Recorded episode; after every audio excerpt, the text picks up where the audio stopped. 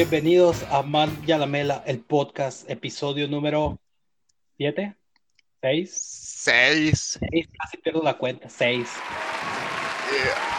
Y esta semana, además de contar con la presencia de mi este, amigo, de mi amigable y fabuloso compadre Manuel, también contamos con el, um, con uno de nuestros grandes amigos, el Nacho. ¡Uh! Aplausos para el Nacho.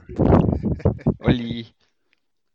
Hay que, hay que notar que este es el episodio 6 y ya tenemos nuestro primer invitado internacional grabando directo desde, ¿Desde dónde? Sonora. desde Hermosillo, Sonora. ¡Wow! Desde. Prados de Bugambilia en Hermosillo, Sonora. ¿Sí es Prados de Bugambilia, güey? Prados del Sol, casi, Prados casi. del Sol, fíjate. Ok, está bien. Es cool Prados del Sol también. Tengo muchos amigos yo ahí, estoy muy bien conectado. Ok, ok, me gusta. Pregunta por el nono, ahí vive en el Parque de las Siete. Bueno, no vive en el parque, ¿no? Ah, eso era lo que te iba a preguntar, o sí. sea, Así es. Fíjate, y bueno, este es, este es un episodio especial no solo porque tenemos un invitado, sino Así porque es. Este, tenemos un tema muy importante del cual discutir. Espérate, compadre, no vamos a hablar de qué chela estamos tomando. Eso es lo primero que tenemos que hacer, güey. Pues sí, sí es cierto, ¿no? Es así como que el warm-up. Es que, van a- mira- Los fans nos van a regañar, güey. Es cierto, no, tienes razón, güey, tienes A razón. ver, compadre, dime, ¿qué estás bebiendo tú? Pues mira, la neta, estoy, estoy- sin, sin ser, sin ser pretencioso, estoy tomando lo mismo que la semana pasada. Es la misma cheve, está muy buena, me gusta mucho, está, está, ¿cómo se dice? Eh, apropiada para el, el el evento. clima oscilatorio que tenemos ahorita, que, que hizo calor el lunes y el martes, y el miércoles ya otra vez estaba el, el clima de 10 grados. Eh, así que se presta muy bien, es la Whole Garden. Mm, ok, muy bien. Eh, Estaba pensando, estaba pensando en, en agarrar un bourbon que tengo por ahí, pero pues, este, pues la verdad es que el tema que vamos a hablar es tema de hombres, güey. Necesitaba una cheve. Sí, no, el bourbon está bien para nuestro podcast. Manja la mela After Hours. After hours. ¿Y tú, Nacho? ¿Estás tomando qué? Este, pues, agua. Ya, ya lo Agua. repetí como 20 veces, ya no puedo mentir que estoy tomando alguna chingadera, pero pues, Ya quedamos, güey. Si estás tomando agua de un recipiente azul, cuenta como Bud Light. Ah, va. Pues casi, casi, entonces sí. ¿Tú, compadre? Yo estoy tomando una Scuttlebutt Amber Ale. Scuttlebutt es una cervecería de aquí de Everett y este y tienen una Amber que me gusta mucho. Bien balanceada, con su saborcito así maltoso, acaramelado, fresca también. Sí. Muy bien. Oye, Nacho, ¿y, y qué? O sea, ¿estás tomando agua por alguna razón? O sea, Pues- digo, ya, a lo mejor la razón es que tienes sed, ¿verdad? Te iba a Pero- decir, pues es que hace un calorón y no puedo tomar cheve, entonces, Ah, no puedes tomar chave. no, de- Ujú. Ok, qué triste tu vida, Así pero vamos a, vamos a compensártelo. Este, el, el, el tema del que nos vas a hablar ahora, de hecho, pues, este, es bueno para estos momentos, ¿no? Cuando la vida es triste. Cuando la vida es Estos, así. así es, en este, en est- en estos momentos de contingencia, de tiempos inciertos, de una economía insta- inestable. Pero de- de verdad son tiempos inciertos. ¿Dónde está la incertidumbre? Pues mira, el hecho de que no sepas si son tiempos inciertos ya es una incertidumbre. Es Sí. que a como lo ¿Has veo, pues, pues va a valer verga todo, ¿no? Entonces, al menos de eso no tengo incertidumbre. O sea, sí va a valer madre todo, güey, pero, pero, o sea, hacia el final del universo, güey. Pero en el corto plazo, así como en los siguientes meses, ¿tú crees que todo va a valer madre? Pues sí, o sea, la diferencia a lo mejor es a qué grado, ¿no? Pero de que va a valer, va a valer. A ver, explícanos más de eso. ¿Qué, qué, qué es lo que esperas que va a valer madre en, en el, en, en el corto plazo primero? En corto plazo, pues se va a morir un chorro de gente. Eso es, eso es de, de ley, especialmente acá. Este, pues ya valió madres así en diferentes aspectos para algunos negocios que no sobrevivieron al tiempo que estuvieron cerrados, vaya. Y pues también en el aspecto de, de que pues la gente ya va a empezar a salir otra vez, entonces ahora sí se va, se van a llenar las camas, quieren o no por la enfermedad, pero pues no, no queda de otra, si de todos modos este no se va a respetar la cuarentena y sigue llegando gente de fuera, pues ya, lo único que queda es eso. Ajá. Y pues así, o sea, económicamente, pues ya desde el, desde el principio que está el asunto ese del, del petróleo y de que no se están apoyando, al menos en México, se están frenando las energías renovables, pues ya, ya no le tengo mucha, mucha fe al futuro, digamos, al menos en el aspecto económico. Sí, pues es un buen punto. Mira, eh, bueno, nosotros, a lo mejor el asunto del coronavirus es un poco más digerible para, para el compadre y para mí acá, porque eh, al menos aquí en el estado de Washington, como que la gente pues es un poco más consciente con el asunto de la cuarentena, entonces podemos verlo más optimista, ¿no? Es cierto que allá en México ahorita es una situación diferente y he escuchado el mismo comentario de mucha gente, ¿no? Es, es- es desesperada porque la gente no, no respeta la cuarentena, ¿no? Entonces, ahí sí, sí tienes un buen punto, ¿no? Em, ahora, en el aspecto económico, pues sí tenemos el asunto del petróleo y tenemos muchas otras cosas más. Eh, la bolsa en sí y el mercado ha, ha estado estable, ¿no? Entonces, en lo que se, se refiere al, al- al- al, ¿cómo se dice? Al, al big picture, pues todas las, las empresas grandes, todo, todo lo que mantiene el sistema funcionando, digamos, va a seguir funcionando. El problema es la, la mi- microeconomía y las empresas medianas, Así es. por así decirlo, ¿no? Este, yo he sido por mucho tiempo un, gran adepto de, volver a, eso, ¿no? Y impulsar la microeconomía y, todo eso, ¿no? Eh, pues ahorita este periodo justamente me ha hecho revaluar porque el sistema básicamente ha sido lo que ha salvado a muchísima gente aquí en, Estados Unidos y en México también, ¿no? El sistema de las grandes empresas. Em, sí creo que volvamos volver a la, a la microeconomía, pero yo creo que sí necesitamos un, una forma de- diferente de volver a la, a la microeconomía para... Sí, es, es que pues ya es un asunto de que está, eh, ¿cómo se dice en inglés que dicen the game is rigged? Ah, que está arreglado, pues el, el sistema siempre va a beneficiar a, a, pues, a las grandes empresas, entonces, Sí, pues es que el sistema son las grandes ajá, empresas, ¿no? pues está, está un poco difícil ver qué se le puede hacer.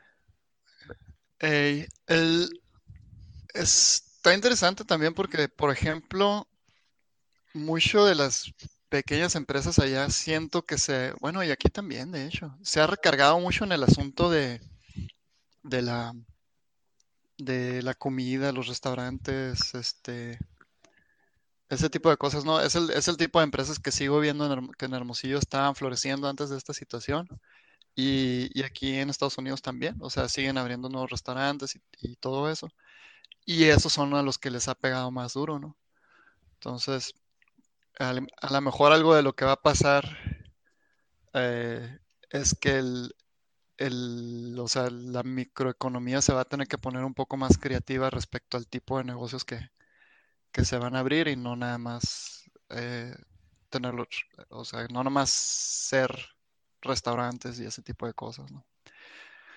No sé, ¿qué piensan? Pues es que este, yo creo que más que en el asunto de restaurantes, eh, lo que he notado y que generalmente pues se les da mucho a los restaurantes por lo mismo de, de, pues que es un lugar donde va y se reúne la gente, igual los cafés, que si, al menos los que les, así que me he fijado que les va bien, es que se recargan mucho en el aspecto de comunidad.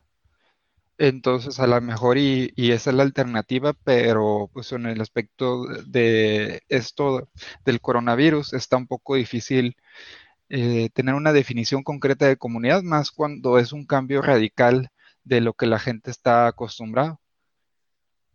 Ujú. Y a lo mejor esa misma puede ser la solución, que si mal no recuerdo en este en Seattle se aplicaba mucho, ¿no? Algo, algo así en los mercados que tenía, que si eran más así de El- pequeños ah, vendedores. sí, ándale, los farmers market y todo eso.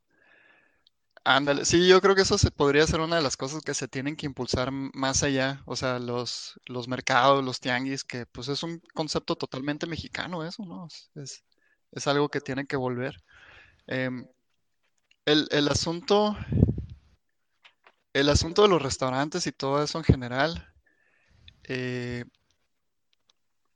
pues es, o sea, es lamentable que, que esté pasando por lo que está pasando ahorita, pero también eh, yo creo que el, el- o sea, lo que está pasando es que se está, está saliendo a la superficie que había una cultura de, de demasiado consumo, pues. O sea, muchos restaurantes estaban floreciendo porque la gente simplemente gastaba demasiado dinero en los restaurantes. Así es. Y, y pues eso, eso no es, como tú dices, ¿no? Se apoyaban mucho en una dinámica de comunidad, pero a mi forma de ver, eso, eso tiene limitaciones, o sea, no puedes llevar toda, toda tu comunidad nada más en, en- restaurantes, ¿no? Se, tienen que pensar en otro tipo de actividades que sean soportadas por la comunidad y que generen ingresos, ¿no? Para esos pequeños negocios. Entonces, yo creo que las pequeñas ferreterías tienen que volver, las tienditas de la esquina tienen que volver, restaurantes, sí, claro que sí, este, pequeñas empresas de turismo, pequeñas empresas de hospitalidad, eh, y todo lo que sea relacionado con, con clases, arte, etcétera, ¿no? Yo creo que eso tiene que, que volver más. Pero hablas de eso, güey, como si fuera una necesidad, o sea, una necesidad en el sentido de que, de que si no vuelven de esa manera, no van a volver. La cosa es que es, o sea, la, la, emergencia esa que estamos viviendo ahorita ha hecho que reevaluemos la forma en la que hacemos negocios, pero la forma en la que hacemos negocios dentro de un sistema capitalista requiere que alguien con capital este, meta dinero para crear un negocio. Entonces, una este, distribución, un, una economía más distribuida, pues sí sería una economía más resiliente. ¿Resiliente es una palabra? Sí, ¿Sí, no? Ajá, una, No sí, sé. sí es. vamos a, O sea, lo, lo he escuchado mucho, pero no sé si es una palabra en español. sí sería una, sería una economía más resistente, vamos a decir, pero, o sea, dudo mucho que pueda suceder en, en, en corto plazo, especialmente porque las cosas como se han estado dando, cuando, es- especialmente déjame pensar en Hermosillo. Si en Hermosillo estaban creciendo las cosas de la forma en la que estaban creciendo con, con empresas de servicios, es porque había dinero para sostener esos, esos, esas empresas de servicio, porque de alguna manera ese dinero está entrando a la economía local, que puede ser a través de otros negocios que dan servicios a terceros, manufactura, etcétera, etcétera. Si existían esos negocios es porque había la economía para sostener esos negocios. Que dejaron, que están dejando de existir es porque están dejando de existir la fuente, la fuente de ingreso principal, pero no creo yo que no sea posible volver a algo similar. Que la economía va a cambiar, sí, sí va a cambiar, pero no creo que vaya a cambiar de forma radical, honestamente. Al menos no en nuestro, en nuestro tiempo de vida. Ah, no, o sea, este, de que vamos a volver y que va a seguir siendo muy similar, sí, pero este, bueno, al menos como yo lo veía, es las, digamos, las alternativas, pues, que se tendrían. No, y Sí, no, yo estoy contigo, güey. Ojalá, ojalá hubiera una forma, por ejemplo, de, de, de que los pequeños capitales empiezan a crecer a través de algo como los, los farmers markets. O sea, eso estaría bien fregón. El, por- yo, por ejemplo, siempre fui el, eh, muy un creyente de que lo que están haciendo con, ¿cómo se llama? Los parques esos donde ponen food trucks es una excelente idea. No me gusta tanto cómo lo están haciendo como en algunos lados donde se ve que la, la línea para entrarle a eso, a, a un, a un parque de food trucks es bastante grande. Más que tener un food truck necesitas más capital porque parece como nomás una zona de muchos restaurantitos. Pero así un, un parque donde literalmente la gente pudiera llevar así un food truck y empezar a chambear hace que, que, que la línea para empezar a participar sea más baja, pues. Algo como eso, ¿no? Algo más comunal.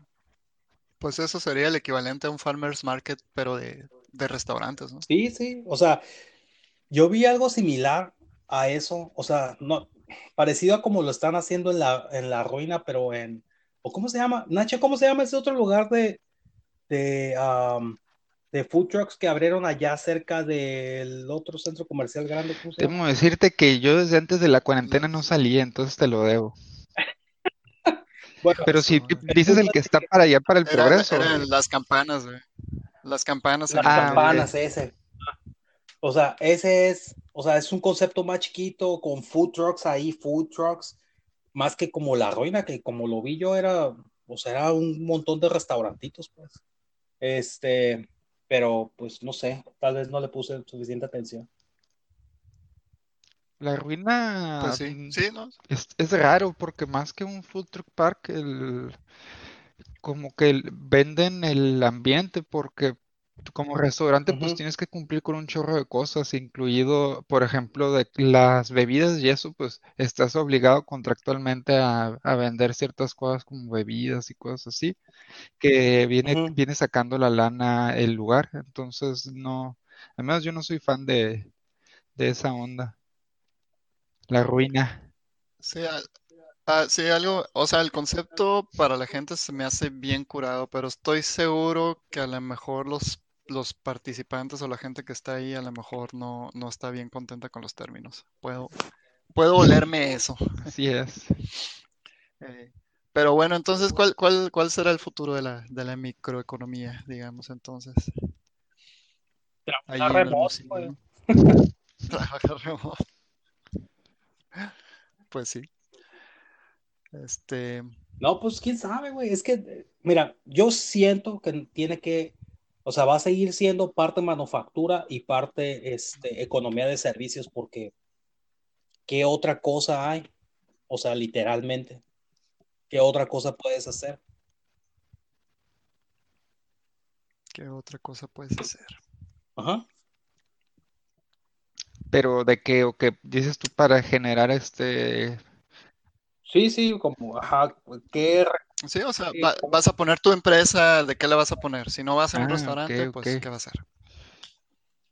Es que, es que tú sa- sabes que también esa es la cosa, ¿no? Por ejemplo, hay, hay, algo de romántico en, en poner tu restaurante, tu cervecería, tu bar, lo que sea, ¿no? Al menos a, a mí sí me gustaría, ¿no? Sí, Yo te he no. platicado. No, yo sé, yo también moriría por una librería, güey, pero pues, o un café.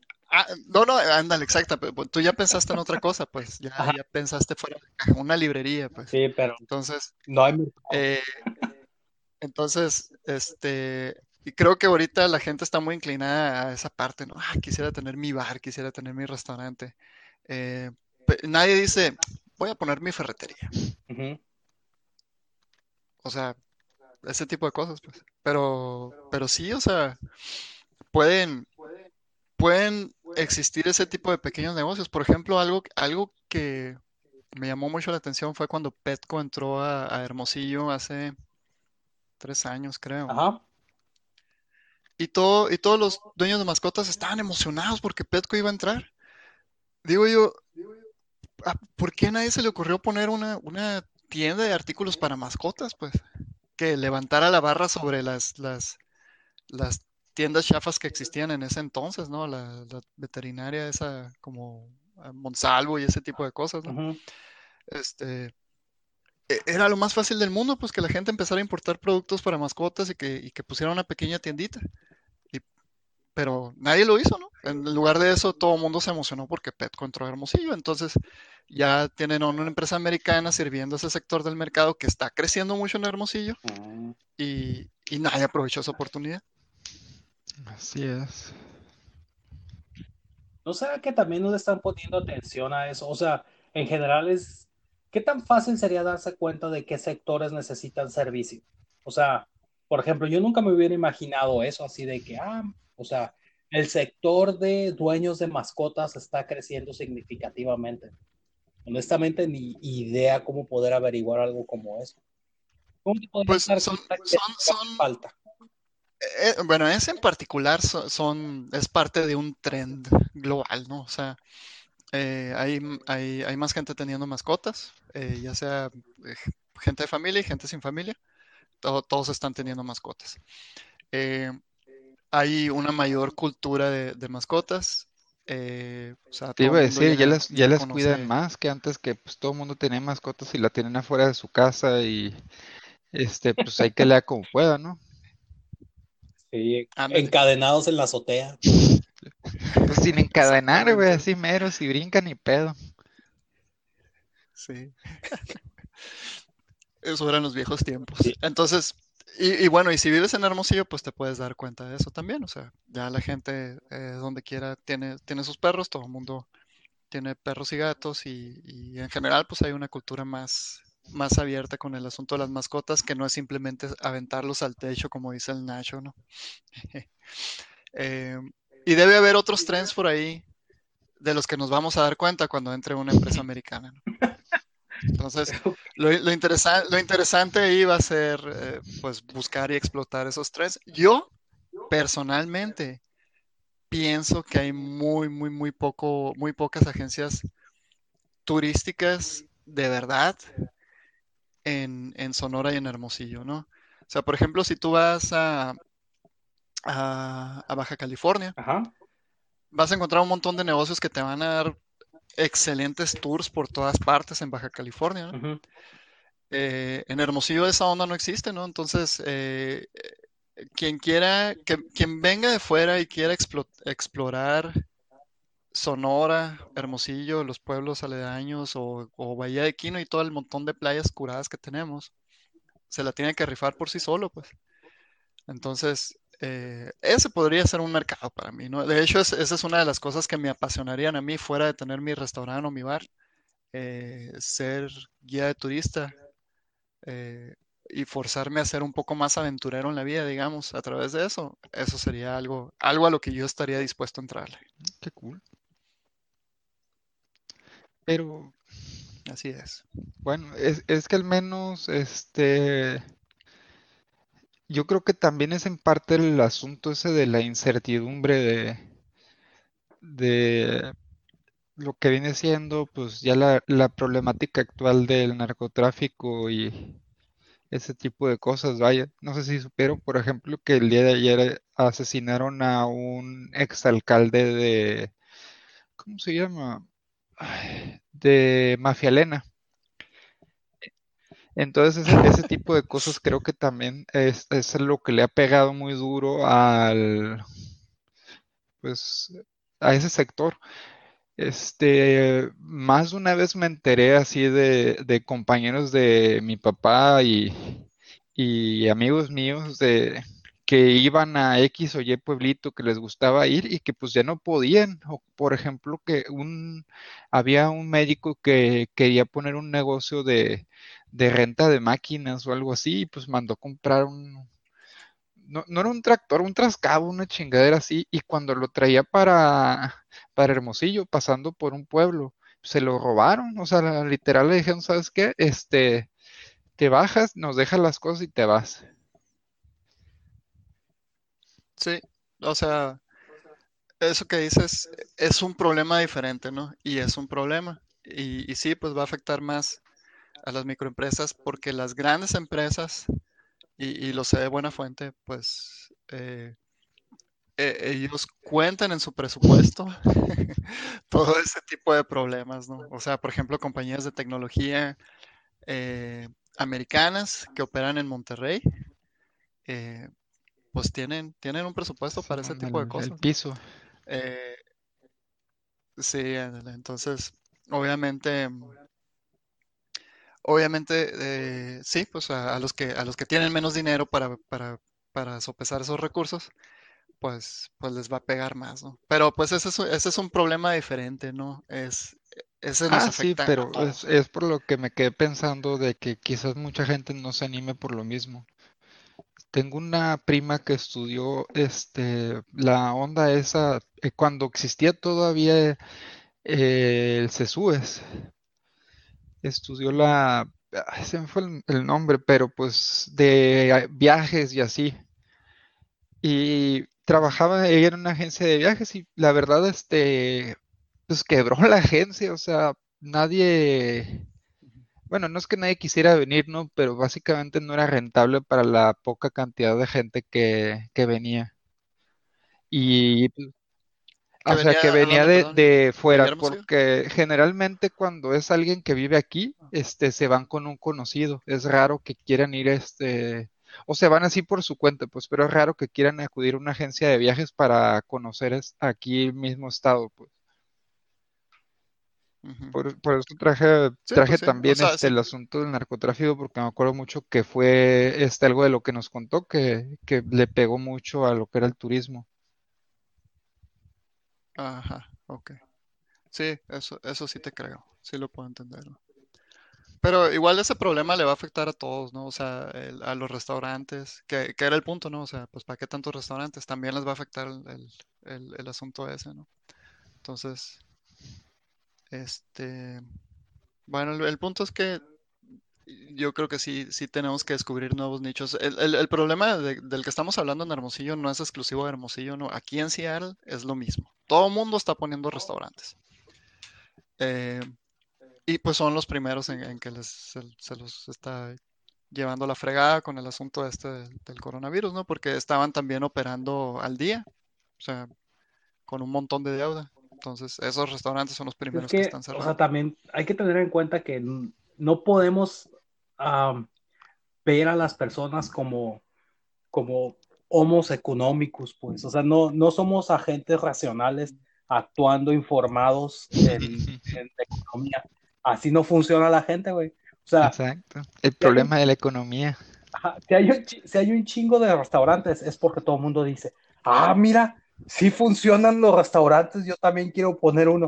Y abren uno. O sea, sin pensarse a poner, sin ponerse a pensar, oh, ¿sabes qué? El mercado, esto. No. O sea, nadie racionaliza esas cosas, pues. Pues sí, yo también Compadre, quiero poner no, uno, ya pues. te dije, güey. Vamos a poner un, un, un bar café librería, güey. ¿Qué tal? Ajá. Donde, donde también hagamos hosting de torneos de ajedrez, pero de eSports también. El Y van a tener un a arcade. Huevo. Muy bien. Vamos a tener 80s Pues sí. Night lo- los jueves en la noche. Muy bien. No se diga más. Ahorita firmamos los papeles, compadre. Sí me gusta, sí me gusta. Que me sigas el rollo en estas ideas. Ok.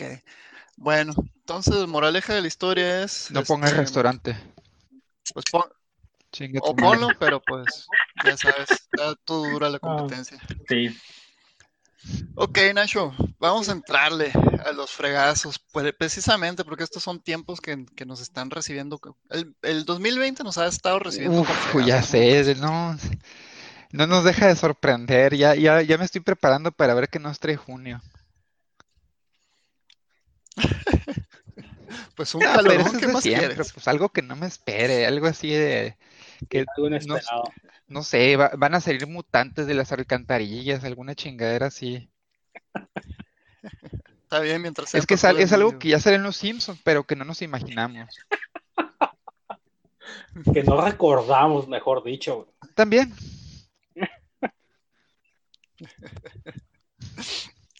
Pues sí. Bueno, mira, para entrar en materia le voy a, aplicar, a platicar a la gente, toda nuestra audiencia. Ah, esto te incluye a ti, Rafa. Este- ¡Woo, Rafa! Sí, al Rafa. Que hace, data hace unos nueve años, yo creo, que entré a una presentación en Nearsoft impartida por un, un residente. Un residente pelafustán. Yo dije, ¿por qué voy a ir a eso si es un residente? Pero dije, "Bueno, me cae bien el vato, es chilo. Y se sienta atrás de mí, entonces me la va a hacer de pedo cada vez que pueda. Entonces voy a entrar. Y, oh Dios, cambió mi vida, mi perspectiva. Cuando me enteré de lo que era el paradigma Balboa. menos mal, menos mal. Ok. Platícanos de eso. ¿Qué es el paradigma Balboa? Dile a nuestra Pues gente. no sé qué tan atrás me quieran, quieren que me vayas y explique este por qué es la, digamos, la obra cinematográfica más importante de, de el siglo pasado y este siglo, las películas de Rocky Balboa. Este, no, Nacho, eso no, eso lo vamos a cubrir en un episodio posterior. juntemos a, a hablar de por qué Rocky 1 es la mejor película de todos los tiempos. Va. Háblanos, háblanos mejor, danos un resumen. ¿Qué es la filosofía Balboa? Cuéntanos. Muy bien, pues para no ser la larga, este, en un mundo de, donde el machismo reina, las películas de Rocky Balboa, pues son las novelas de los machotes, pues de los hombres, no chingaderas, algo con lo que puedes ver y llorar sin ninguna culpa. O sea, ese tipo de cosas que las veía, ¿cómo se llama? Mi tío, que era así el, el- el más cabrón de los cabrones, y, y a lo mejor me veía con la lagrimita en el ojo y decía, no hay pedo, aquí se vale. Entonces, este, el paradigma Balboa se llama así por Rocky. ¿Por qué? Porque ese cabrón a lo mejor no es, no es el mejor boxeador de- del universo, pero tiene lo necesario para ganar, que siempre se levanta. El güey este le puedes, le puedes pegar, ese- no mames, se peleó con un cabrón que mató a su mejor amigo, lo mató a putazos y le ganó. ¿Por qué? Porque se siguió levantando. Su compa no se murió, entonces pues no aplicó el paradigma Balboa, ¿no? Está cabrón. Pero básicamente Estaba es eso. con Draco, güey. Mande. Estaba peleando con Draco, tú también. Dale chance. Pero él se basa en eso, más que nada inspirado en la, en la, ya no es la última, ¿no? Sí, y más si cuentas las películas del, del hijo de Apolo. Pero eh, en la última película que sea así de Rocky Rocky, habla con su hijo y le cuenta sobre eso, que la vida se trata, o sea, la vida te va a golpear de muchas maneras y a lo mejor no te va, no te va a perdonar, pero tú tienes que seguirte levantando, tienes que seguir, este, tirando chingazos, aguantarle como puedas. Y de eso se trata el paradigma Balboa. A lo mejor, este, ayer tuve, no sé, eh, diarrea con super sida y cáncer, y no hay pedo, pues, es lo que, sí, o sea, Sí, es, de es- lo que me tocó, y pues ni modo, ¿no? Hay que, hay que seguirle y tratar de sacar lo mejor de, de la situación. Entonces, este, pues lo puedes aplicar de muchas, de muchas maneras e incluso mucho más mundanas, supongo. Por ejemplo, ayer, este, Tania empe- empezó co- con este asunto de la pandemia, pues para no tener que, de que salir a comprar tortillas, pues se puso a hacer este, tortillas ella de harina. Y Yeah. usualmente le quedan bien chingonas, la, la neta, o sea, yo nomás veo que, que saca eh, así para el material tortillero, digamos. Híjole, ya nomás em- así dando vueltitas. Spike, Spike, esperando a ver qué vamos a comer. Pero la verdad pues, no, no le quedaron, o sea, no sé qué tenía la harina, que se, se resquebrajaba esa madre, ¿no? O sea, no la podías ver feo porque ya en cuanto la ponías en el comal se hacía mierda. Mm. Y pues, ¿qué, qué nos dice el paradigma Balboa? Eh, Este, pues en vez de podernos hacerla de pedo y, ay, ¿por qué esto? Y que bla, bla, y tener berrinche, pues dije, ¿sabes qué? Pues a la verga, vamos a ver. Y las acomodé y como pude hice unas galletitas y ya, pues aguantó para la comida. No hubo tortillas, pero pues Pero hubo galletas. Así es, y son cosas así bien sencillas, nomás que por lo mismo de lo sencillo, este, a veces eh, se nos olvida en, en lo más importante. Eh, por ejemplo, pues como acaba de decir Manuel, el- yo, yo empecé como residente, slash interno, slash no sé cómo chingados le llegan en otros lados, en NIRSO. Y cuan- cuando hice el examen, pues yo dije, verga, pues no quedé, ¿no? Porque la verdad hice el examen y no me hablaron. Este, y, y dije, pues no hay pedo, ¿sabes qué? A lo mejor empiezo a trabajar en, el- en el lugar más pirata del universo, pero yo voy a terminar en NIRSO, aunque me, no sé, au- aunque me tenga que desvelar o me tenga que morir, yo voy a terminar en NIRSO, no hay pedo, porque pues, para mí, eh, en ese tiempo para mí era el Google de, de México, pues esa madre, ¿no? Sigue siendo el Google del, del- del Valle del de Hermosillo. de Valle del Yaqui. Pero pues bueno, o sea, sí quedé y ya de ahí, la verdad sí me, me tocó ponerme una putiza para ponerme al día, porque en la pura entrevista para hacer el internship, este, me di cuenta que no sabía nada de, de la vida de desarrollo y ese tipo de cosas. Pero pues sí, Y luego te sentaba atrás de mí. Te haber quedado deslumbrado, Pues imagínate todo lo que aprendió, compadre, ¿no? así es. Por No, osmosis ¿se nada acuerda que yo siempre, siempre me levantaba y me paraba para preguntarles qué estaban haciendo y eso, a, a el que fuera, pues, por lo mismo de que había un montón de cosas que a lo mejor ya las conocía, pero si no las conocía, pues ya como que me, digamos, me permeaba a, a conceptos nuevos, tecnologías nuevas, etcétera. Y pues es lo mismo, o sea, si, si yo pude lograr ese tipo de cosas, pues no veo por qué cualquier otra persona no pueda. Este, y ese es en, básicamente el paradigma Balboa es eso, es nunca tirar la toalla, pues es en incluso, o sea, siendo, siendo realistas, pues hay cosas en las que ya sí se debe de, ¿no? Por eso existe el sunk cost fallacy, pero al menos en algo que verdaderamente quieres, no te debes de rendir. Y ahorita decíamos de, de lo de los de- restaurantes, pues ya ves que, que también este, pues tengo mi, mi restaurantito, ¿no?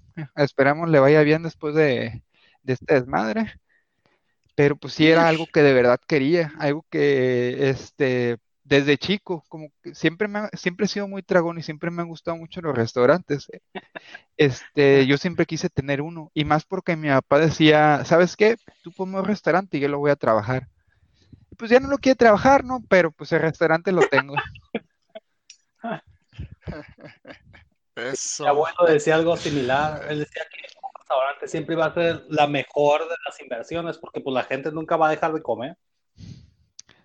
Nunca dejar de comer. Ahor- Ahorita vamos a hablar de inversiones seguras, güey. Tengo, un par ahí. Pero bueno, volviendo al tema del paradigma Balboa, Nacho, eh, de todo lo que dijiste, esto es lo que me queda. El paradigma Balboa no se trata de los golpes que das, son de los Así es, golpes que volverte a puedes levantarles aguantar. y seguirle. ¿Sabes qué? Es- ok. Esa es la diferencia entonces. Este, no, no, y luego, bueno, lo, lo otro que dijiste es, es, yo creo que hay much- muchísimos personajes de la vida real y de ficción que podemos escoger para, para hacer un ejemplo de esto. Pero pues, como Goku, así es. Pero, pero Rocky, bueno, pues es, es, es algo que, que inmediatamente nos podemos, ¿cómo se dice? Relacionar y ven- ver inspirados por, Por un boxeador, ¿no? Porque son golpes literales, ¿no? Pero Goku Este, también, y Seiya, hay algo que me llama la atención de, de- Goku y ¿Cómo? Seiya también. Güey, nosotros crecimos viendo caricaturas en las que de eso se trataba literalmente.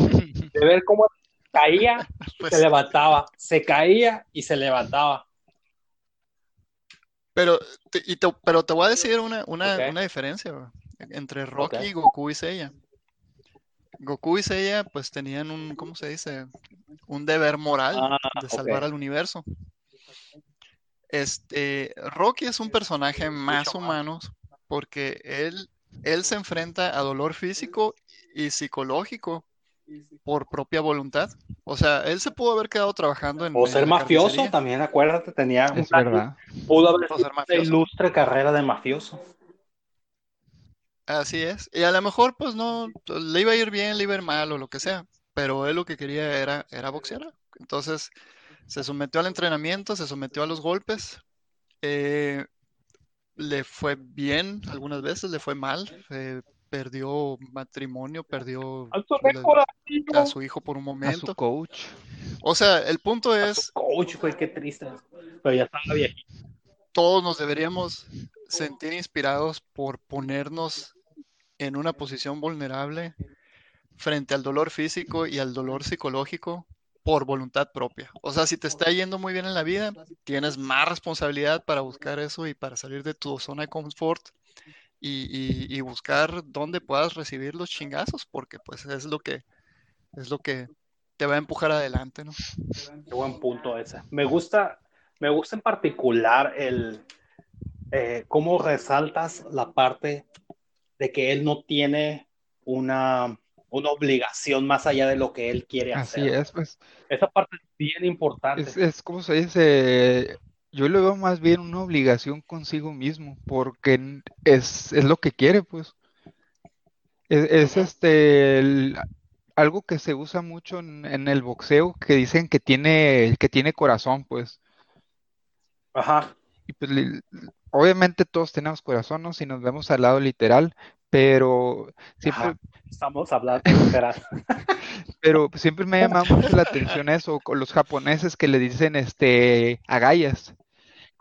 Es que es esa es más bien soportar, digamos, no tanto eh, el aspecto físico, sino el aspecto emocional, porque este, fuera de que el, mismo dolor te doble en el boxeo, digamos, un golpe al hígado, este, muchas de las estrategias que existen son más bien en el aspecto psicológico, porque te, además de lo físico, que te vas cansando y eso, vas pensando, pues a la verga, este güey no, no le puedo pegar o o sabes que ya, ya no, ya quiero dejar de, estar así, etcétera, etcétera. Entonces, al menos en el aspecto que lo veo, principalmente en el caso de Rocky, que en realidad no tenía tanta habilidad, ha sido más eso, la, fortaleza, este, ajá, que tiene. Sí, fíjate, es, eso es algo muy interesante. En el, eso, eso en particular lo ves reflejado siempre en los deportes individuales. Hace algunos meses estuve leyendo la autobiografía de Rafael Nadal y excelente, por cierto, se llama Rafa, léanla, está buenísima. Pero algo... Pero dinos quién es todavía. Rafael Nadal, uno de los más grandes tenistas de todos los tiempos, ¿no? No puede ser que, que no conozcan quién es Rafael Nadal. Pues lo conocen. Y si no lo conocen, no me importa. No, les puedo, no les puedo dar un resumen de, su trayectoria porque ese vato es, o sea, es uno de los cuatro más grandes tenistas de todos los tiempos, pues. O sea, el, que ha ganado más torneos de Roland Garros, también quieres que diga, explique cuál es el torneo de Roland Garros en Francia, sobre arcilla. Bueno, el chiste es que este vato es bien chingón, pues. Pero el punto, obviamente tenía, tiene su dosis grande de talento para el deporte, pero su principal, eh, su principal fortaleza, y eso se ve en el libro, es su capacidad mental para empujarse, empujarse, empujarse y para levantarse después de cada derrota. Porque en el tenis, algo que algo bien interesante que sucede en el tenis, que sucede en pocos deportes, es que es una sucesión de derrotas y de victorias y derrotas continuas. O sea, ganas un punto, pierdes un punto, ganas un punto, pierdes un punto. No es, es bien difícil ganar, ganar, ganar, ganar, ganar todo el tiempo. Este, o como en el béisbol. El béisbol técnicamente no es un deporte, no es un deporte este, individual, pero técnicamente sí es, especialmente cuando estás a la ofensiva. O sea, el, el béisbol es un deporte de medir qué tanto pierdes y el que menos pierda es el que es chingón. O sea, si tú estás bateando 250 o 300 en las grandes ligas, significa que le estás pegando a tres bolas de cada 10. Tres de cada 10. O sea, el 70% de las ocasiones estás perdiendo. La fortaleza mental que necesitas para ese juego es enorme. Y, luego no, no, vamos a hablar de, de, toda la física y matemática que va a pegarle a la bola, ¿no? Ese es otro tema. Oye, Nacho, este, ¿y, cómo diste con esto? O sea, ¿cómo, ¿cuándo se te ocurrió? Pues este mira, este, yo crecí pues obviamente con las películas esas, ¿no? De Rocky y siempre, eh, siempre fue algo que tuve muy en cuenta. Eh, pues viniendo de una familia eh, clase media, con un padre ausente, digamos, pues obviamente así como mucha gente me creó la televisión. Entonces muchas veces cuando me veía en una situación así donde ya, ya quería dejar de hacer algo así, en vez de pensar que era Jesús, pensaba que era Rocky. Y así, o sea, este, la mayor parte de mi vida he tenido problemas, este, X o Y, este, la, depresión yo creo que ha sido mi único constante desde que tengo memoria, porque yo me acuerdo desde que tenía cuatro años eh, estando aguantándola. Y pues la verdad se podría decir que, eso fue algo de lo que me mantuvo, porque no les voy a mentir, eh, más de una vez sí pensé en quitarme mi vida al grado de que cuando estaba en la secundaria, este, yo sabía, así como la mayoría de, las familias en México, pues que mi papá tenía una pistola y sabía dónde la guardaba. Entonces la saqué y pues estuve, estuve viéndola y considerando de, pues si debía dispararme o no. Pero pues dos cosas fueron las que me llevaron mucho. Eh, una, eh, que pues Rocky no, no hubiera tirado la toalla. Y dos, que mi mamá siempre me decía que era la salida de los cobardes, porque era, este, pues a final de cuentas los que sufren son los que se quedan con la gente que hace eso. Entonces, en cierta manera, el, digamos, la obligación o, el, bueno, el no querer hacer que sufrieran mis papás de esa manera y pensar en Rocky, pues fue lo que me llevó a, no escoger eso. Entonces, este, mucho tiempo lo, tuve de manera consciente slash inconsciente, pero hubo un día donde me dijeron eso, de que si podría, si podía hablar de algo en Nearsoft. Entonces, este, pues estando yo completamente seguro que hablar de algo técnico con gente que tiene, bueno, en ese entonces tenía, no sé, 10 años más de experiencia que yo, que iba, estaba verde, recién salido de la universidad sin saber nada de la vida, pues yo sabía que no les iba a, a enseñar nada relacionado a lo técnico. Entonces fue ahí cuando se me ocurrió pues hablarle de, pues del paradigma Balboa. O sea, eso, esa cosa que siempre, eh, siempre me ha acompañado en mi vida, pues compartírselos de cierta manera. El, asunto de paradigma, este, fue más que nada para llamar la atención y, entrar la gente en la práctica. Eh, y de, ahí salió el nombre, porque pues ya saben que el, un paradigma es este, digamos, un ejemplo o este, digamos, un, ¿cómo se dice? Modelo a seguir. Entonces, pues, como mucho tiempo fue mi ejemplo y mi modelo a seguir, este, eh, Rocky, pues también en parte por eso le puse paradigma. Y pues así. Pero la verdad es que el título lo resume bastante bien. O sea, hiciste un muy buen trabajo con eso. O sea, la forma en la que lo presentaste y la que, y la que lo nombraste es excelente, güey.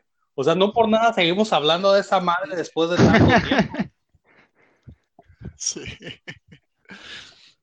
Y, quiero resaltar este eh, la movida que hiciste y cómo aprovechaste la oportunidad, ¿no? Porque, o sea, como dijiste, ¿no? Bueno, voy a hablar de algo eh, por el lado técnico no va a ser, ¿qué tengo para enseñarles, no? Entonces, está curada tu, tu experiencia de que, pues sí, o sea, todas las personas tienen algo que enseñarle a las otras personas, ¿no? O sea, acabas de salir de tu carrera, había mucha gente senior ahí, más, gente más vieja que sabía más de la vida, pero, pero a mí me, encantó escuchar esa onda del paradigma Balboa, ¿no?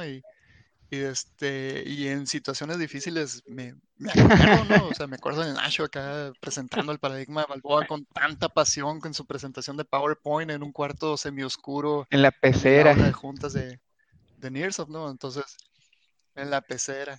Entonces, este, sí, o sea, está, es, es, eh, ahí, van dos lecciones en una, ¿no? Está, está muy curado. Te iba a preguntar cómo lo habías aplicado en tu vida, pero pues ya me contestaste, ¿no? Entonces, este, eh, veo que, ha sido una, de las herramientas con las que has combatido la depresión, que, que pues eso, es un problema que, con el que mucha gente está batallando ahorita, ¿no? Eh, la, la, otra cosa que quería platicar aquí es, eh, bueno, cuando hablamos así de paradigma Balboa, ¿no? Eh, la, la, reacción inicial puede ser, ah, o sea, esta plática es de curas, ¿no? Eh, entonces, ¿por qué, ¿por qué, tomarse en serio, ¿no? Cuando decimos el, paradigma Balboa, ¿no? Eh, y estuve pensando yo en eso, ¿no? Y, como dijimos ahorita, pues es, es, una forma muy fácil para relacionarte con la gente que vivimos la etapa de las películas, ¿no? Pero se, se traduce muy fácil a, un mecanismo para que puedas identificar modelos a seguir. Por ejemplo, eh, pues eh, Sylvester Stallone, ¿no? El mismo. Es, eh, Rocky es. Es, una metáfora de su vida, ¿no? Schwarzenegger, güey. Schwarzenegger. Entonces, Schwarzenegger. He's a great man. Y para los que tengan, busquen Billboard y el sketch que tiene sobre Schwarzenegger, van a entender. And then get to the chopper. Entonces, este, platícanos tu versión, ¿no? De, de, por qué, o sea, yo ya encontré mi versión, ¿no? De, por qué te lo puedes tomar en serio esto, ¿no? Platícanos tu versión de por qué te lo puedes tomar en serio. Es que no, no sé por qué no te lo vas a tomar en serio, o sea, no hay nada más serio que, que el asunto de Rocky. Es, es, es, por eso es justo que ponía que era la novela de los machos, pues era algo donde todos teníamos permitido sentir, pues, ¿por qué? Porque, este, así como decías de que es como una, eh, digamos, lo que estuvo viviendo Silvestre Stallone, eh, dices tú, si ese cabrón que está ultramamado, que aguanta miles de putazos, está sufriendo y te platica, ¿cómo se llama?, de lo que fue capaz de sufrir, ya te das cuenta de que en realidad no hay nadie que sea este, invencible. Y por eso, en parte, pues te ayuda, eh, a como lo veo, te ayuda a ser, digamos, más gentil contigo mismo. Eh, ¿A qué me refiero con gentil? Es que muchas veces, eh, al, menos a mí me pasaba, era de que, no, pues es que estoy todo pendejo y que no sé qué, ¿por qué la voy a hacer de pedo? Y bla, bla, bla. Y eso es parte del paradigma Balboa, o sea, la, la, puedes hacer de pedo, pero el chiste es que, que que lo logres eh, hacer eso que quieres. Pues. Este, digamos, algo que me pasaba mucho y que estoy consciente es algo que le pasa a mucha gente, es el asunto ese ya de la, eh, no digamos autoestima baja, sino de, ¿cómo viene siendo? Se me fue, se me fue la palabra, pero pues son este, como la pequeña vocecita en tu cabeza que te, que te dice, que se pone negativo, que dice, no, no vas a poder, y etcétera, etcétera. Entonces, este, al menos yo siento que el paradigma Balboa trata de eso. Este, en parte, siempre vas a tener esa pequeña vocecilla así como, como Rocky tenía la bola de chingazos que le llovían y todas las cosas que le pasaban y todo lo malo que le tocó vivir a lo mejor a, a Sylvester Stallone, pero no se rindieron, pues. Además de servir como este un ejemplo del éxito, este más que nada lo veo digamos así en el asunto de la seriedad es algo que no puedes ignorar, pues. No, por, eso me preguntas cómo tomártelo en serio. Para mí es difícil, eh, para mí es al revés. ¿Cómo no te lo tomarías en serio? Pues a lo mejor este cuando lo dije la primera vez sí me apoyé mucho en la lo que viene siendo la comedia y eso, porque la verdad viene siendo de las herramientas más este, exitosas al momento de que quieres compartir algo y que la gente de verdad lo, lo recuerde y se quede con ellos. Pero en parte también era porque es un tema muy, este, muy delicado, muy difícil y que mucha gente no quiere hablar, pues ese asunto de, de lo que viene siendo ya la este, fortaleza mental porque a final de cuentas el asunto este del paradigma de Balboa es eso, este, lo que decía Lugo, eh, resiliencia, que mucho se le tira a los millennials de que, ah, pues sí, que es de las nuevas palabras mamonas que usan y eso, pero pues la verdad hay, veces que hay gente que la tiene y gente que no, y pues muchas veces tienes que ser consciente de, de ese tipo de cosas para poder aplicarlo y que no te gane.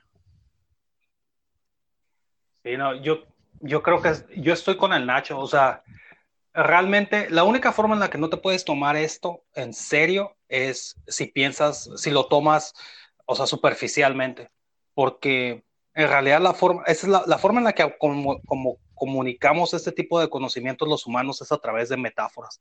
Y aun cuando el paradigma Balboa sea una metáfora, hay, una, hay mucha sabiduría detrás de eso mucha. La, la, o sea, la historia de Rocky por sí misma, verla es inspiracional. O sea, más si sabes lo que le pasó a Sylvester Stallone en la vida real. Entonces, yo estoy con el Nacho. O sea, es más difícil no tomártela en serio y decir que es simplemente una, una cosa de ficción.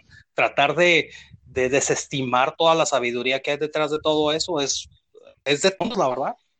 Honestamente, creo yo. Es fútil, muy bien. Estoy de acuerdo. Ahorita, pues ya que estamos usando palabras fancies como paradigma, eh, me, me, gusta este, el, el, corolario ¿no? de la filosofía, que, que realmente no, no, hay, no importa tanto tu plan, sino qué tan dispuesto estés a no moverte de donde estás aguantando los, los fregazos hasta que lo que sea que esté enfrente de ti sí, sí. se mueva. Y es que si te pones a pensar, esa, este, al menos a mí me ha tocado de que hago, hago el plan o tengo muy bien este de, de, X o Y, pero pues a lo mejor me cansé, me enfadé y valió madres, ¿no? Entonces, ese uh -huh. tipo de, de, cosas es ya así cuando pues de, de nada te sirve si no, no te vas a, digamos, entregar así de esa manera en la que como Rocky se entregaba a, no a sus, ¿cómo se dice? Es que no lo hacía por los fans, no lo hacía por su familia, este, lo hacía por, pues por sí mismo, a final de cuentas.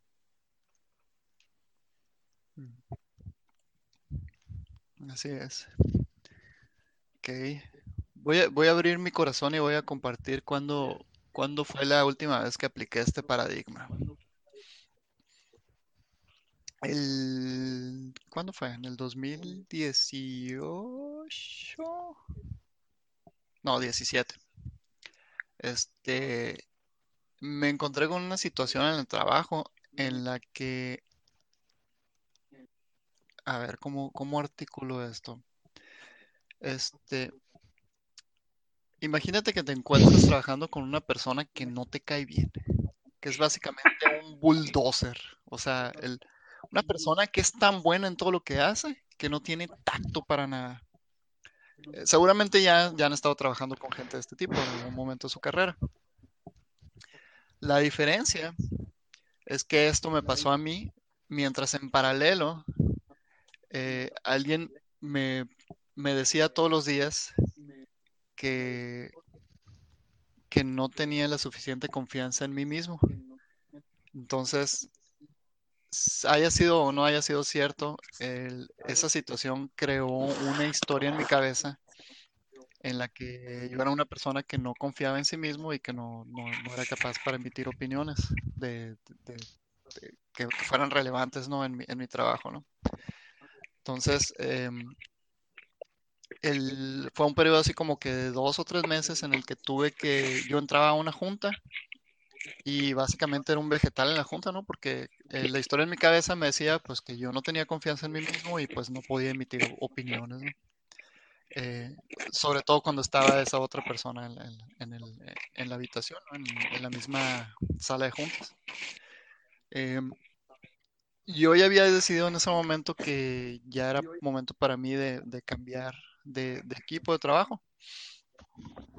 Eh, o sea, ya tenía varios años de todas formas y ya había llegado, o sea, me había ido bien en ese equipo, ya tenía los proyectos que había terminado, los proyectos que había terminado.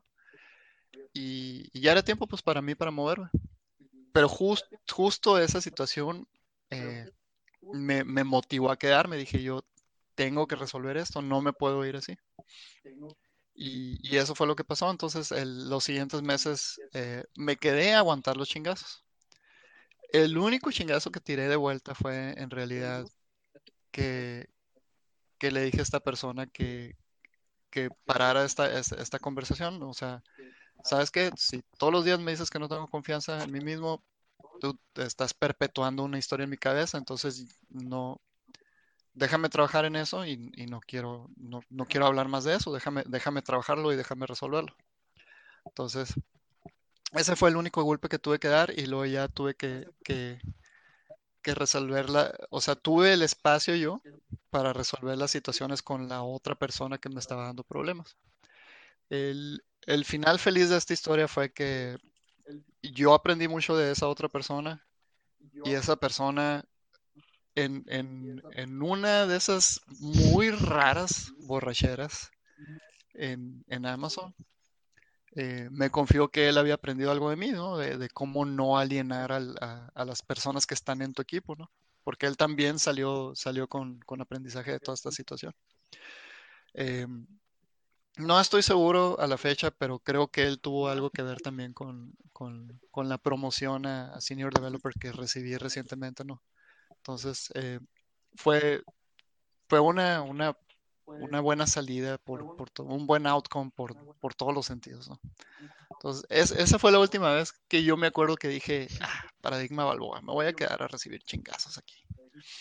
Este, entonces, me gusta, sí, sí sirve. Que te haya funcionado.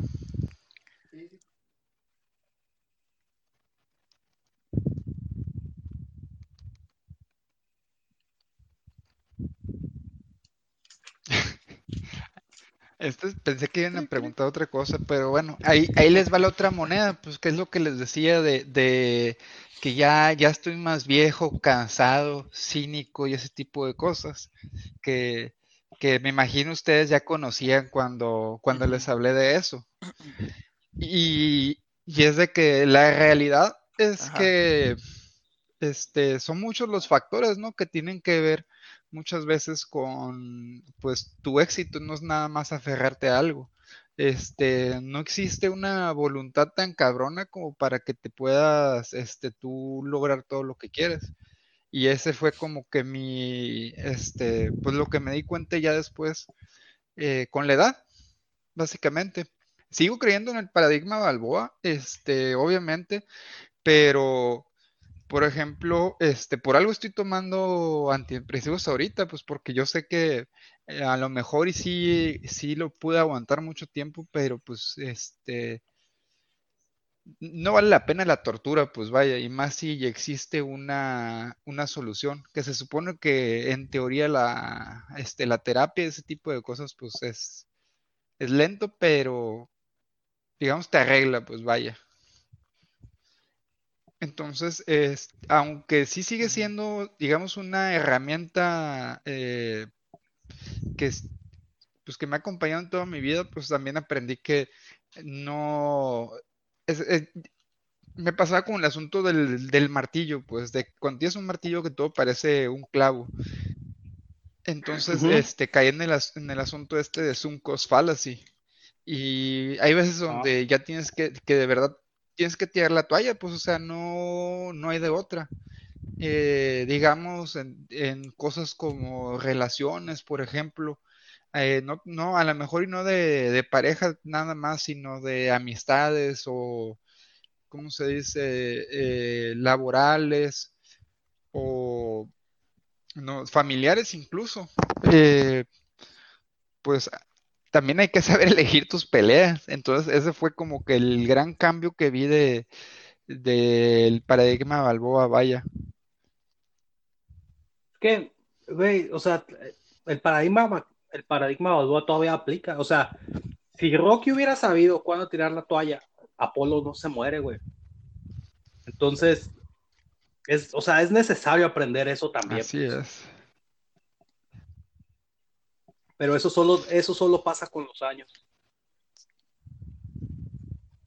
Sí, pero, o sea, igual, bueno, mi interpretación de esto es este, en, tu vida personal, tú, o sea, digamos, en, la versión más hardcore del paradigma de Balboa, tú, tú haces la terapia nada más, sin antidepresivos y, aguantas los chingazos, ¿no?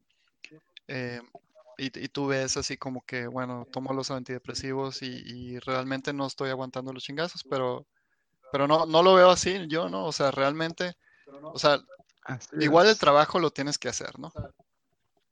Y, y, y, este, y los antidepresivos es, es, es simplemente una herramienta para llegar ahí, ¿no? O sea, esto es lo que tú quieres, pero igual tienes que llevar la terapia y, y la terapia por sí sola es muchísimo trabajo para, para este, pues combatir la depresión y ese tipo de cosas, ¿no? Es, es, un trabajo arduo, ¿no? Entonces, eh, no, ¿cómo se dice? El paradigma de Balboa no está peleado con ser inteligente y tener un buen plan. Estás aguantando los chingazos y, y estás usando todos los recursos que puedas para, Ah, o sea, sin duda, Eso, eso es pero lo pues es el, es el asunto de que antes como al menos, este, como lo veía en el aspecto de que si te pones a pensarlo, pues Rocky tampoco es la persona más brillante del universo. Eh, no tomaba en cuenta ciertos detalles, pues, ciertas cosas. Y pues la verdad, este, yo siempre lo he dicho de que al menos en, en un chingo de cosas tuve suerte porque no me, no me terminó jodiendo eso lo de, este, digamos, ser aferrado, pues vaya, en, para muchos aspectos. Pero pues ya en, en retrospectiva es como que me pudo haber ido muy mal, la verdad.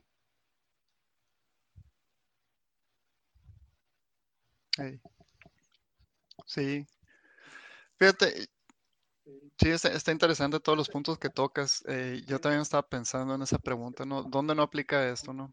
En, tu ejemplo, pues yo creo que sí, o sea, sí, eh, está, es, to- todavía lo estás aplicando, ¿no? Em, y luego mencionaste lo de las relaciones. Eh, sí, de primera entrada pienso que, que para relaciones no aplica, pero en realidad no es que no aplique, ¿no? Sin- sino, sino que la gente puede tender a interpretar que aguantar los golpes, o sea, que para hacer una rela- relación funcionar simplemente tienes que aguantar los golpes, ¿no? Pero el, el- el- la, verdadera escena aquí es que muy probablemente puedes estar en una relación que no es lo que quieres, ¿no? Y aquí el paradigma es. se trata de pelear por lo que quieres, ¿no? Eh, el estar en una mala relación eh, probablemente sea, sea un espejismo nada más y, y- y razonando bien la situación no tiene nada que ver con lo que quieres, ¿no? Si, si, si hay algo que quieres y no está funcionando en esa relación, lo que necesitas es eh, salir de esa relación y buscar aquella relación que, que sí te va a dar lo que, lo que necesitas. Digo, esto no quiere decir que vas a tirar la- la toalla luego, E- luego con Es, una persona que sí te da lo que necesitas, ¿no? Entonces, no, y es que es muy eh, complejo. es Por ejemplo, en el, mi el caso, balance, ¿no? Que, estás este, mencionando, ¿no? eh, pues a mí me tocó ser el, el segundo matrimonio. Entonces, el- el- la familia del lado de mi papá, que pues es, ya que ellos ya les tocó conocer a su otra esposa, a, ¿cómo se dice? Mis, mis medios hermanos, etcétera, pues nunca, nunca nos vieron así de, manera probatoria, vaya. Este, pues no sé si, si a ustedes les tocó algo similar, pero pues al menos eh, cuando nos llegamos a juntar así para algún evento este, familiar o digamos que Navidad o alguna chingadera así, pues nosotros éramos los, los hijos de la, de la puta, ¿no? A, ese grado se referían a mi mamá. Entonces, este es, es, eh, algo muy duro el tú aferrarte a, a ese tipo de personas porque pues tú quieres sentirte querido, pues a ti te enseñaron que la familia es primero y ellos son familia, pero hay veces donde de plano no se puede hacer nada. Ustedes les consta que a mí me, me caga este, mi abuela así, pero sobremanera.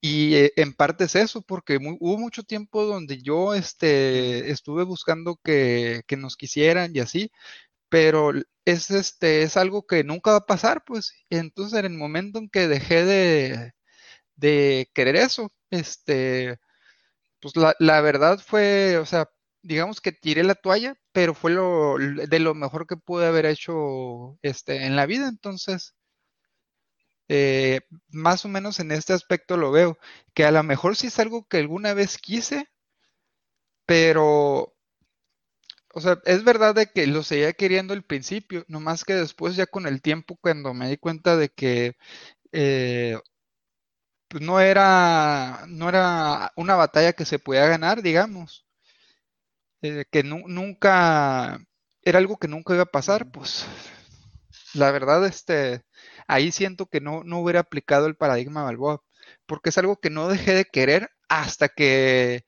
lo dejé de, de buscar, pues digamos. Ajá, ok. Sí, o sea, creo que la conclusión de eso es eh, no puedes controlar el destino de otras personas, ¿no? A través de, de este paradigma, ¿no? O sea, si, si una persona no está dispuesta a hacer lo que tú quieres, pues no, no, no te puedes quedar a, a recibir los chingazos de esa persona, porque Es, pues es- es muy complicado esto de, de las relaciones interpersonales. Yo por eso, por eso me hago güey. ¿Para qué le buscas? Me hago güey.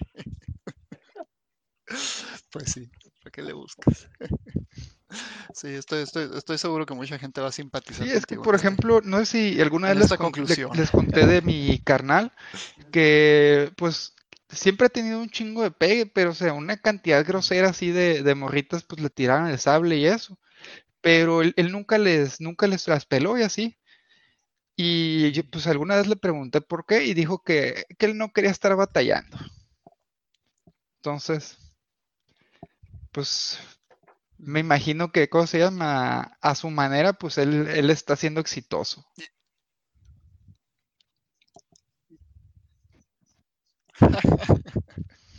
Pero aguanta, deja- déjame retar esa posición. No, no, no, no, no, no es un poca huevona no Este, es un sí, o sea, actitud. definitivamente a como lo veo, sí, pero pues es este, él lo que quiere es, es no batallar, pues, pues lo está logrando, entonces. ¿quién soy yo para hacérsela de tos?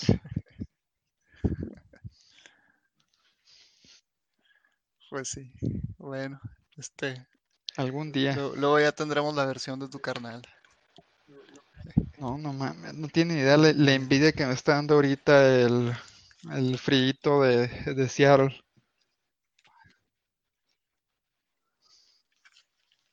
Ah, sí, vato. ¿A cuánto Creo que se nos ahorita, murió? Lugo.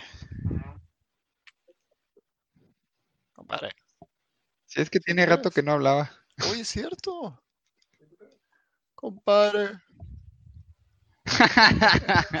Ah, dice, me sacó Campeón. esta onda, dice.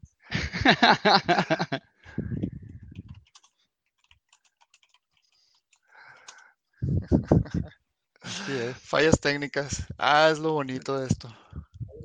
Va. Dos. Cántame una Oye, canción. hablando mientras de, de. Schwarzenegger, este, no sé si vieron que compartió el, el vato una rutina para hacer en casa de ejercicio.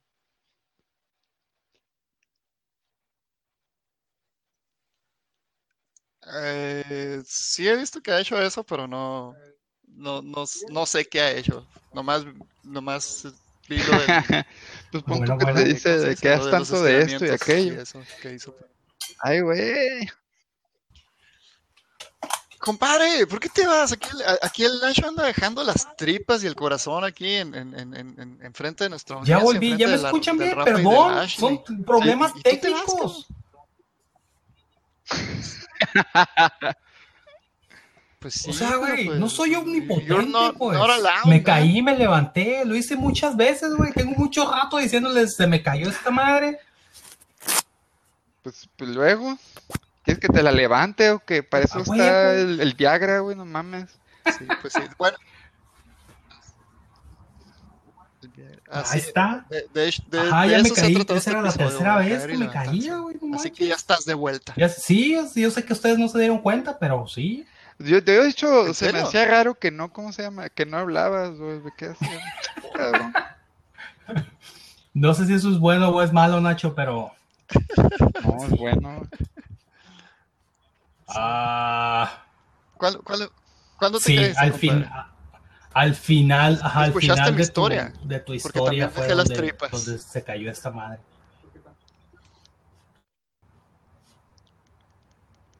Ah, ok, está. Ah, no, no muchas importa, yo hice el sonido de grillitos para que, para amenizar.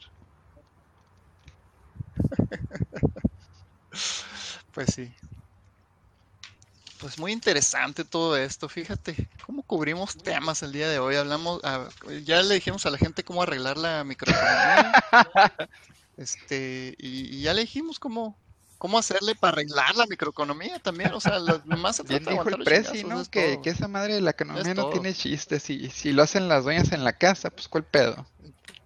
A la bestia ese vato, güey. Pues sí, ¿verdad?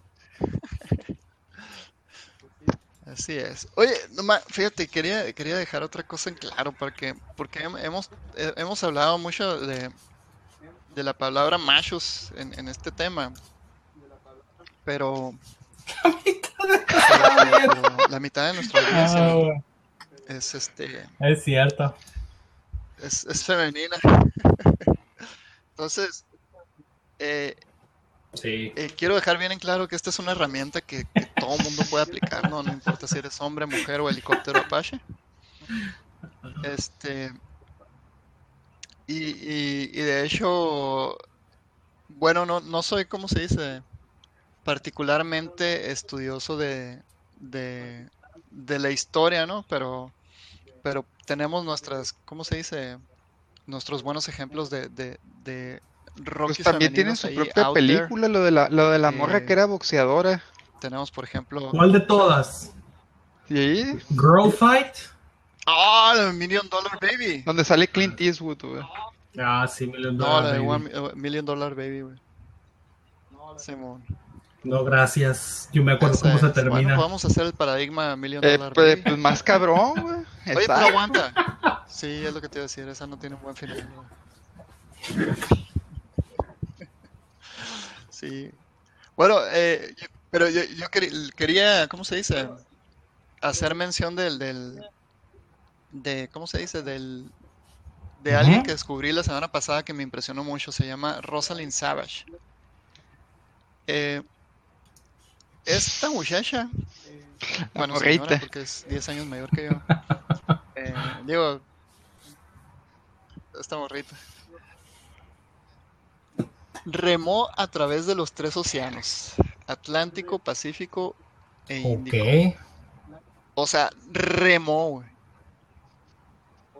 No, no, no sailing, no, no navegar en yate, lo remó, güey.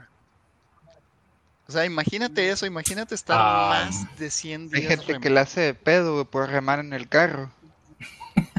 sola. Exacta. ¿Ves este vato? Exactamente. O sea, re- iba sola, no iba con apoyo, no iba con escolta. Este. eh, ¿Cómo se dice? Del- se le quebraron todos sus remos, los, los, los pegó con duct tape para poder seguir remando, se le fueron echando a perder todos sus aparatos uno por uno. Eh, ya el simple hecho de estar sola más, más, de, más de 70 días, nada más piensa en eso. Y luego todas las horas que tuvo que estar abajo del sol, porque era, no, no era un, un, un bote cubierto, ¿no? O sea, estaba bajo el sol remando todos los días por horas para moverse. Este, ¿cómo se dice? Enfrentando tormentas, mal tiempo y, y la soledad. No sí. mames, como que no llevaba ni siquiera con Pues qué buscando comer, güey. No, pues mar, probablemente etcétera. llevaba, pero no, se le Eh, acaba, güey. O sea, no puedes, no, No, lo puedes pues lle- llevaba- llenar de, llevaba de comida. cosas. Es un pinche, ¿cómo se llama? Sí. Es un bote, güey. Pero pues no lo puedes llenar de, de barras de proteína y así cosas de altamente o sea, tiene que- calóricas. Bueno, no. Ok, pues. Ajá, es ok. 80 días, güey. Mejor te No Para este, 80 una red o O sea, algo imagínate pues cuántas, cuántas barras. Ok, pues no voy a, no voy a desviar, no voy a desviar la plática. Lo importante aquí es admirar la fortaleza mental de esa señora.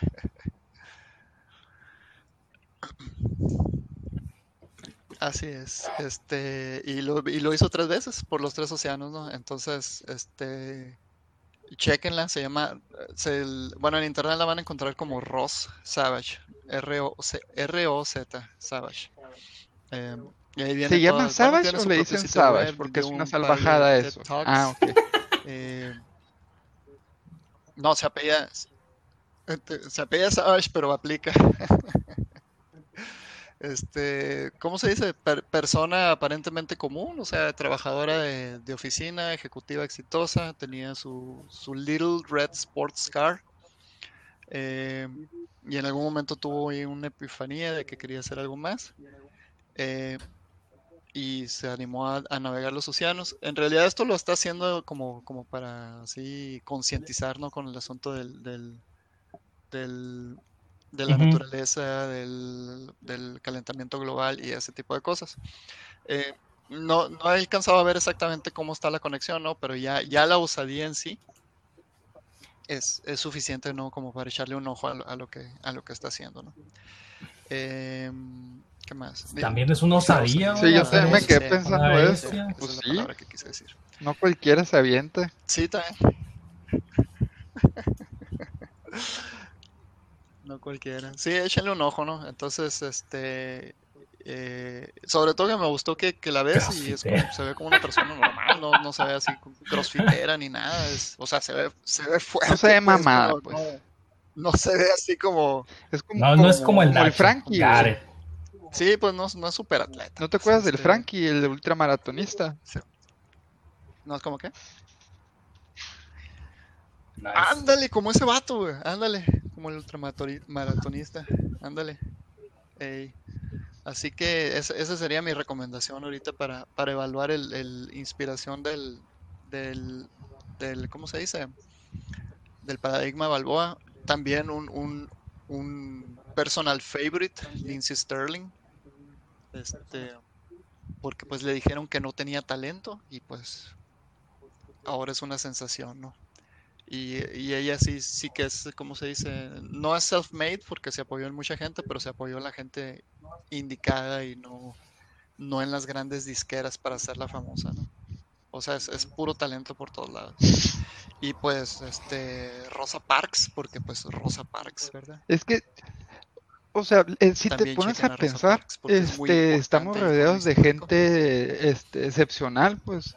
Eh, es, es- fue lo que, al menos la, la, la realización que tuve cuando estuve leyendo el libro este de las Panteras Negras, que en realidad, si te- toda, la, toda esa gente excepcional o, o especial, X, Y, Z, que ha vivido por la historia, es gente común, tanto gente buena como mala, eh, este, hacia del punto de vista que lo pongas, es, es gente común. Entonces, si ellos tuvieron a lo mejor la que no, no, no es tanto de capacidad, sino de, así como decías ahorita, la, la osadía de hacer eso. El valor. Ajá.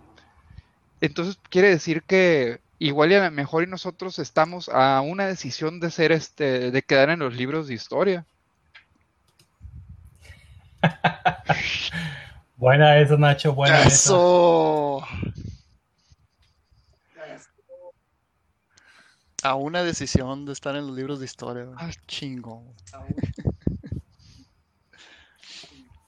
¿Quién sabe? ¿Quién sabe? Puede que sí. Pues bueno, Nacho, muchas gracias por ser el primer invitado en Mancha la Mela, el podcast. Apreciamos mucho tu sabiduría y tu presencia aquí, porque no solo este, hemos aprendido mucho de lo que nos de lo que nos has dicho, sino porque eres amigo de nosotros y, y, y te ap- te apreciamos que estés aquí con nosotros platicando. No, muchas gracias a ustedes por, por aguantarme un rato. Y pues el, Sí, ¿cómo se llama? El ser- tener el privilegio de ser el primero. Así es. Eso, eh, fíjate, Sí, esta es la decisión que te hizo pasar Estemos historia. juntos todos Tal de vez. nuevo en Hermosillo, güey. Vamos, el primer episodio en vivo de Manja la Mela lo vamos a hacer desde, desde tu casa asando carne, güey. Eso. Ya dijeron. El asador va a ser el tercer carne. invitado, güey. Muy bien, señor. Muy bien. No, pues igual, igual como dijo el, el- el compadre aquí, muchas gracias. Este, y, y, y, y, este, pues sigue aguantando los chingazos, pero pues también esquina. sabes que, que aquí, pues, aquí nos tienes, vato. Eh, está, ándale, ándale, qué chi- sí, así, güey. Eso, eso aplica no solo en Paradigma Balboa, sino Así es. también este, en la filosofía sangre por sangre. Así que aquí te hacemos esquina, güey. Muy bien. Te limpio una esquina. Ya estamos entonces, señorones. Bueno. Simón. Manja la Mela, el Órale, podcast. pues. Entonces, esto fue Bye. episodio 6. Llévenlo a suave.